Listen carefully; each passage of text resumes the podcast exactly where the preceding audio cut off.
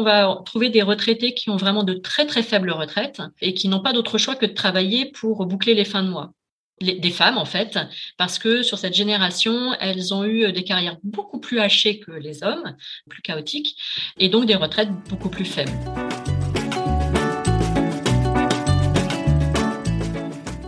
Vous écoutez le 45e épisode de PLAF. PLAF, le podcast dont l'objectif est de faire entendre et de combattre les discriminations dans l'emploi subies par les femmes dès l'approche de la cinquantaine. Je m'appelle Claire, Claire Fleury, je suis retraitée, passionnée par les mutations du monde du travail, mobilisée contre les inégalités femmes-hommes, en campagne pour contribuer à déconstruire les stéréotypes agistes et sexistes.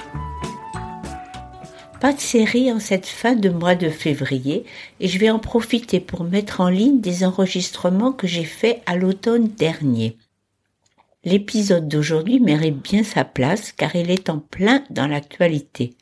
Parmi toutes les propositions en cours de discussion autour du projet de réforme des retraites, il y a un sujet qui s'appelle rendre plus attractif le cumul emploi-retraite. De quoi s'agit-il? Il existe des personnes qui ont liquidé leur retraite et continuent pour autant de travailler. Elles sont 482 000 selon la dernière étude de l'adresse, donc un chiffre qui n'est pas négligeable. Il arrive même que certaines reprennent à travailler chez leur ancien employeur. D'autres recourent à des plateformes de mise en relation avec des entreprises ou des particuliers employeurs. Senior à votre service est une de ces plateformes. Cette structure a été créée par Valérie Gruot qui est mon invitée. Avec elle, nous allons mieux comprendre qui sont ces personnes qu'on appelle souvent permittants ou cumulards et les raisons qui les conduisent à poursuivre une activité professionnelle. Alors bonjour Valérie, tu as donc créé cette plateforme en 2008. C'était plutôt précurseur à l'époque. Et est-ce que tu peux nous raconter comment t'était venue cette idée? Alors, il y a 14 ans, en effet, bah, je travaillais à l'époque dans une, entreprise euh, d'événementiel. Euh, et puis, au bout de 10 ans, voilà, un changement de direction qui fait que j'ai pas eu envie de rester. J'ai négocié mon départ. Et, et, à ce moment-là, je ne savais pas du tout ce que j'allais faire. Et puis, je me suis dit, bah, c'est peut-être justement euh, l'occasion de me lancer sur une aventure qui, pour moi, a du sens, en fait, qui me paraisse utile, utile aux autres. Et je me suis dit, bah oui, en effet, qu'est-ce qu'on fait aujourd'hui pour les seniors et en l'occurrence pour les retraités qui ont envie ou besoin de retravailler? Et je me suis aperçue qu'il n'existait rien en fait, que à l'époque déjà il y avait un secteur qui s'intéressait à ces profils de retraités, qui était euh, le secteur des services à la personne. Et donc on avait d'un côté des retraités bah, qui avaient envie de travailler au besoin mais qui savaient pas du tout comment le faire savoir, et de l'autre des familles qui avaient envie aussi de faire appel à ces, à ces profils plus matures pour des besoins à domicile et qui ne savaient pas où les trouver. Et c'est de là qu'est née cette idée de créer euh, Seniors à votre service, l'idée étant de mettre des seniors au service des familles. Comme c'était plutôt innovant, est-ce que tu avais du mal à convaincre ton entourage? Heureusement que j'ai pas écouté tous les mauvais conseils que j'ai eus à l'époque où on me disait mais Valérie, euh, tu es folle, les seniors ne sont pas sur internet, euh, ils ne cherchent pas d'emploi sur internet, personne ne recrute les retraités, enfin j'en passe. Moi, j'y croyais. Je me dis, bon, peut-être, mais on va voir. J'avais que 34 ans à ce moment-là et je me dis, j'ai l'opportunité aussi d'essayer de me tromper. Ton exemple prouve que pour mener à bien un projet, il ne faut pas trop écouter toutes les objections qui vous sont faites en permanence. Et ce qui s'est passé quand même, c'est que hum, je l'ai créé en, à l'été 2008 et en janvier 2009, euh, il y a eu la libéralisation du cumul emploi-retraite. Si tu veux bien, on va prendre un petit moment pour comprendre les conditions qui s'appliquent aux retraités qui veulent continuer à travailler. Est-ce que tu peux nous dire quelles sont les conditions aujourd'hui? Depuis 2009, si on remplit un certain nombre de conditions, on peut travailler à la retraite sans limite. Alors, les conditions sont les suivantes. Il faut euh, premièrement avoir obtenu toutes ces retraites euh, personnelles obligatoires en France comme à l'étranger. Il faut également avoir au moins 67 ans ou sinon avoir entre 62 et 67 ans et justifier déjà d'une carrière complète. Et dans ce cas-là, vous pouvez euh, reprendre une activité euh, salariée sans, euh, sans plafond de rémunération. Si vous ne répondez pas à ces deux critères, vous pouvez en effet reprendre une activité, mais le total cumulé du revenu, du nouveau revenu et de la retraite ne doit pas dépasser soit la, moyenne mensuelle des revenus d'activité des trois derniers mois, ou bien je crois que c'est 1,6 fois le SMIC. Voilà, selon la formule la plus avantageuse. Mais du coup, ça a permis à beaucoup de retraités qui, alors, soit qui, travaillaient à l'époque, mais qui n'étaient pas déclarés, qui travaillaient au noir parce qu'ils voulaient pas que ça impacte leur pension, bah, de pouvoir le faire de façon tout à fait légale. Et puis, et puis tous ceux qui étaient un petit peu frileux, qui avaient peur que ça impacte leur retraite, etc., qui n'osaient pas se lancer alors que parfois ils en avaient réellement besoin, bah, ça les a libérés aussi pour euh, se remettre sur le marché du travail. Alors cet épisode a été enregistré en novembre dernier. En février 2023, je ne sais pas ce qui sera finalement décidé. Ce qu'on peut retenir, c'est qu'il n'y a aucune restriction passé les 67 ans et que pour les autres, il faut remplir certaines conditions. Mais en fait, ce chapitre des conditions juridiques et sociales m'amène à aborder un autre point qui est aussi en cours de discussion. Aujourd'hui, quand on a liquidé sa retraite, le montant de sa pension est calculé définitivement si on décide de reprendre du travail, et ça, c'est une spécificité française, on continue de cotiser à l'assurance vieillesse, mais sans acquérir de nouveaux droits. Alors il faut savoir que parmi les permittants, les deux tiers sont des hommes retraités qui ont eu un emploi de cadre ou des hommes ayant eu une carrière longue. Le dernier tiers est représenté par des personnes qui ont eu des aléas de carrière et donc qui ont des retraites trop faibles qui les obligent à retravailler pour des raisons financières impérieuses. Alors devinez quoi, ce sera le chiffre plaf de l'épisode. Dans cette dernière catégorie, quelle est la proportion de femmes? 79%. Et je me remets ici au rapport rendu par Sophie Bellon, Olivier Mériot et Jean-Manuel Soussan en janvier 2020. Ce rapport, j'en ai déjà parlé souvent, ça s'appelle Favoriser l'emploi des travailleurs expérimentés. Dans les mesures proposées pour améliorer le taux d'activité des plus de 60 ans, ils écrivaient Il semble légitime que, au moins pour ce dernier tiers, les cotisations liées au cumul emploi-retraite soient génératrices de droits. J'espère que trois ans après, ils seront enfin entendus.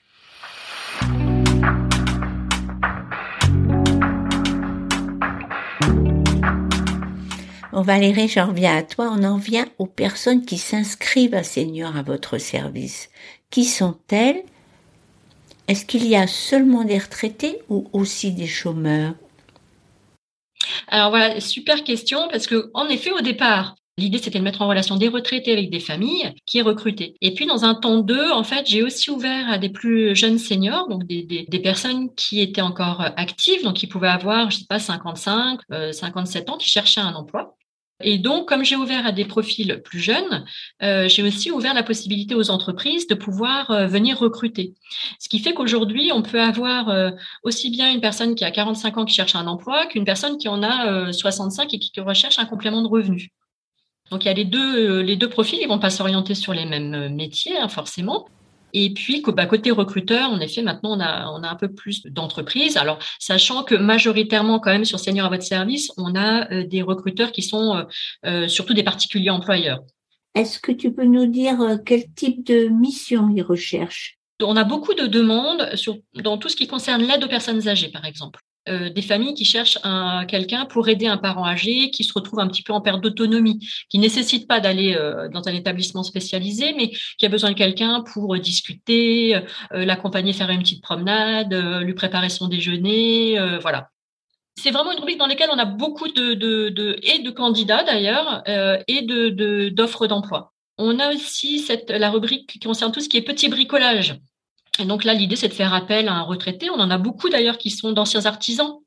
Euh, donc c'est génial parce qu'on a des profils hyper qualifiés, euh, équipés. Euh, au niveau du service à la personne, toujours, on a pas mal de demandes aussi pour la garde d'enfants. Hein, l'idée étant de trouver une mamie nounou pour garder les enfants à la sortie de l'école. Donc aussi le soutien scolaire avec ou l'aide aux devoirs. Et là, ça peut être aussi génial quand on tombe sur des hum, d'anciens professeurs des écoles Donc du coup, voilà, on disait l'aide aux personnes âgées, le bricolage, la garde d'enfants, le soutien scolaire. Et puis on a aussi un volet euh, qui concerne euh, tout ce qui est gardiennage de maisons et d'animaux. Quand les gens partent en vacances, qui veulent pas laisser leur maison vide ou leurs animaux tout seuls, euh, et bien à ce moment-là, ils font appel à des retraités ou seuls ou en couple qui viennent du coup habiter dans leur maison en leur absence. Et ça permet aussi à ces jeunes retraités, bah, pour certains qui n'auraient pas pu le faire, de s'offrir des vacances en fait. Tu m'avais aussi parlé de, du transport scolaire. Exact. Alors ça, c'est plus côté entreprise. Donc, a, on a des entreprises, du coup, comme je disais tout à l'heure, qui viennent recruter des, plutôt des seniors actifs, donc non retraités. Mais on en a aussi de plus en plus qui s'intéressent au profil retraité, et ça, c'est une bonne chose. En l'occurrence, dans euh, le domaine du transport de personnes, et en particulier le transport de, d'enfants euh, handicapés. Du coup, c'est une émission à très courte durée, c'est peut-être deux heures le matin et deux heures l'après-midi. Et ça intéresse justement fortement nos, profils retraités parce que ça, voilà, ça leur euh, donne une activité à temps partiel, ce qu'ils cherchent. Et pour l'entreprise, c'est intéressant parce qu'ils savent que ces profils retraités sont intéressés par ces temps partiels. Alors pour ce dernier type de mission, on voit qu'il y a adéquation entre des retraités qui recherchent des temps partiels et des entreprises qui ont à proposer des missions de courte durée qu'elles n'arrivent pas à pourvoir parce qu'il y a peu de salariés qui veulent leurs horaires fragmentés et ces salariés ont besoin de revenus sur un des plein temps. Est-ce que tu peux nous préciser quelles sont les motivations principales des personnes qui recherchent du travail par l'intermédiaire de seniors à votre service? Alors la motivation première, elle est quand même financière, hein, économique. Et la motivation euh, secondaire, elle est plus liée à tout ce qui concerne le lien social. Économique, il y a plusieurs niveaux, c'est-à-dire qu'on va trouver des retraités qui ont vraiment de très très faibles retraites et qui n'ont pas d'autre choix que de travailler pour boucler les fins de mois. Et, euh, en l'occurrence, euh, des femmes en fait, parce que sur cette génération, elles ont eu des carrières beaucoup plus hachées que les hommes, parce qu'elles se sont euh, occupées euh, de leurs enfants, elles se sont arrêtées souvent, donc elles ont des carrières euh, plus chaotiques et donc des retraites beaucoup plus faibles. Et pour un peu que ces, ces, ces femmes-là se, soient divorcées ou séparées de leurs conjoints, quand elles, ont, elles ont encore un loyer à payer avec une mini-retraite. Euh, donc, c'est, je dirais que sur, euh, sur ceux qui ont une vraie nécessité économique à reprendre une activité, il y a quand même beaucoup de femmes. Vous avez plus de femmes que d'hommes? Oui, d'ailleurs, euh, je crois que j'ai 56% de femmes inscrites, donc on a quand même un petit peu plus, ou 57% maintenant même, de, donc un peu plus que d'hommes. On a aussi des retraités qui euh, ne veulent pas perdre en pouvoir d'achat, c'est-à-dire que quand tu arrives à la retraite, euh, forcément, tu n'as pas le même niveau de revenu que quand tu es actif. Parfois, tu peux avoir des baisses de 30-40%, qui est phénoménal. Donc, certains se disent, voilà, je pourrais vivre finalement avec ma retraite si le loyer, euh, enfin, le remboursement de la maison est payé, si j'ai plus de loyer, etc. Finalement, ça pourrait me convenir, mais comme je veux garder le même niveau de vie, je veux continuer à, sortir, à partir en vacances, à faire des cadeaux à mes petits enfants, etc. Ben, je travaille pour rester sur ce sur ce, ce, ce, même niveau. Et puis euh, pour d'autres, euh, d'autres parfois doivent aider soit euh, leurs enfants qui sont pas encore arrivés sur le marché du travail ou qui ont des difficultés à trouver un emploi, donc ils sont encore à la maison, et ou aussi leurs parents âgés qui se retrouvent en perte d'autonomie et donc il faut financer euh, un établissement spécialisé ou de l'aide à domicile. Euh, et pour un peu que leurs parents, voilà, très âgés, n'aient pas anticipé, n'aient pas d'argent de côté, bah, ce sont eux, les enfants, les jeunes retraités, euh, qui vont aider leurs parents. Et, donc, bah, du coup, ça va nécessiter d'avoir un complément de revenu pour ce faire. Tu viens d'évoquer toutes les raisons financières qui incitent des retraités à continuer à travailler. Est-ce qu'il peut aussi y avoir d'autres raisons du genre conserver un lien social et oui, c'est fort aussi et souvent euh, euh, l'un va avec l'autre en fait, parce qu'on a quand même de nombreux retraités qui, euh, qui ont rêvé d'arriver à l'âge de la retraite, comme on en rêve tous à un moment donné, arriver devant le fait accompli, mais finalement c'est pas si simple que ça en fait, parce que pour certains qui qui n'ont pas, je sais pas moi, une passion, une activité artistique ou sportive ou qui occupent leur journée, bah, le fait de, passer à travailler, alors mettons 35 heures par semaine pour certains et beaucoup plus pour d'autres pour les profils plus cadres, jusqu'à à, plus rien, en fait, du jour au lendemain, c'est compliqué. Voilà, certains se disent, moi, voilà, moi, j'ai besoin de retrouver du sens, j'ai besoin de retrouver du lien social, j'ai besoin de me sentir utile actif. Et ça passe aussi par, une activité euh, professionnelle, parce qu'il y a aussi le regard, euh, le regard des autres quand on est plus actif dans la cité au sens un peu large. C'est souvent sur les toutes premières années du passage à la retraite. Et puis petit à petit, ça s'estompe et l'envie ou le besoin est moins fort ceux qui se retrouvent un petit peu dans cette situation, euh, et on, le voit, de dépression quasiment euh, au moment de la retraite, parfois rebondissent comme ça en reprenant une activité parce que ça les restimule. L'idée, c'est vraiment pas de continuer sur le même rythme qu'avant, mais euh, d'avoir cette activité sur quelques jours par semaine ou quelques heures. Ben, je pense aussi aux personnes qui souffrent de la solitude à la suite de la perte de leur conjoint ou de leur conjointe c'est encore, euh, c'est encore plus compliqué et, euh, euh, et, donc voilà, ça passe par l'emploi, ça peut passer aussi par parfois pour, certains de la cohabitation intergénérationnelle pour avoir aussi à la maison et qui concourt aussi au, d'ailleurs au, complément de revenus. Parce que quand vous, êtes seul et que vous avez besoin de liens et de compléments de revenus et vous avez une maison avec des chambres vides, ça peut être aussi l'occasion de, euh, faire venir de, jeunes étudiants ou de jeunes actifs euh, et de leur offrir cette possibilité d'hébergement forcément à moindre frais pour eux. Et puis pour vous, enfin en tant que retraité, ça vous apporte un petit complément de revenu et de la vie à la maison aussi.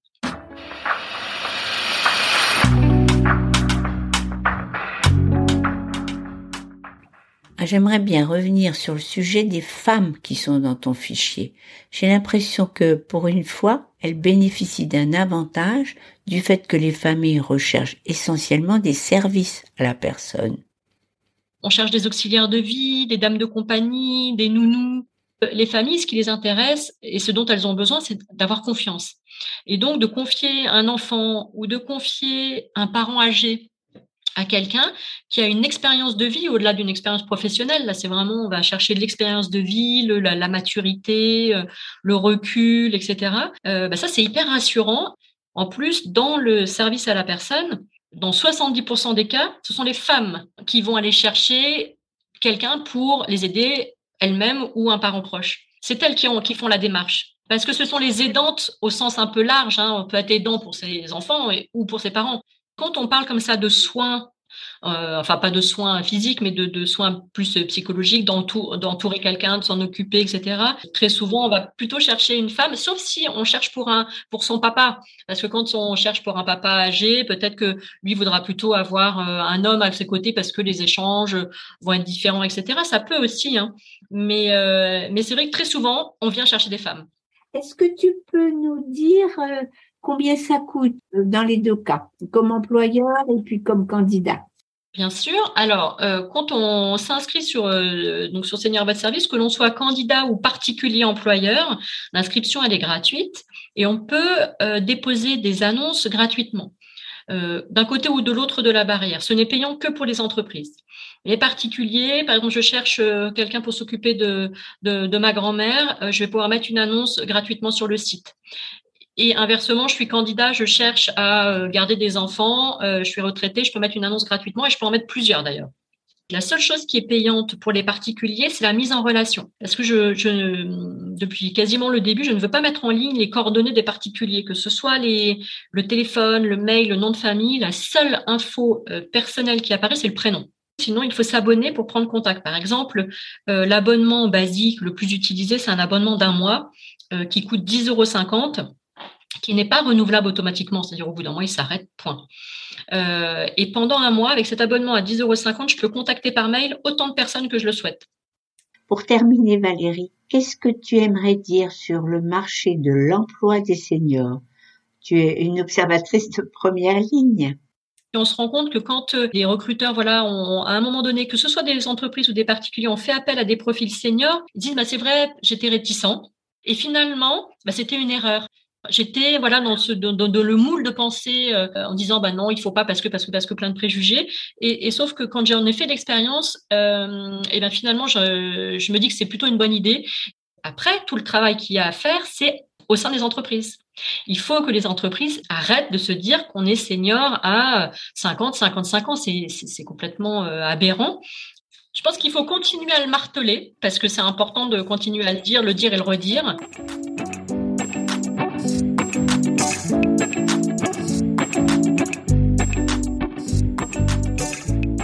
Donc on va continuer à le dire et à le redire ensemble. Ce que Seigneur à votre service prouve, c'est que les familles employeurs et les entreprises sont tout à fait capables d'embaucher des travailleurs âgés dès lors qu'elles en ont besoin. Dans ces circonstances, aucun des préjugés à leur égard ne tient la distance, mais bien au contraire. Elles sont trop contentes de pouvoir compter sur ces profils. Donc, on se demande pourquoi, à l'inverse, dans d'autres contextes, les 45-50 ans en France sont victimes de la persistance des stéréotypes à leur égard. Prochain épisode le 28 février prochain. Si vous ne voulez pas le manquer, abonnez-vous à PLAF sur l'encart de bas de page du site plafpodcast.fr. PLAF Podcast est en un seul mot. Vous serez avisé par un message dans votre boîte mail du nom et du sujet de chaque nouvel épisode apparaître. Bonnes vacances pour ceux qui sont en congé et à très bientôt.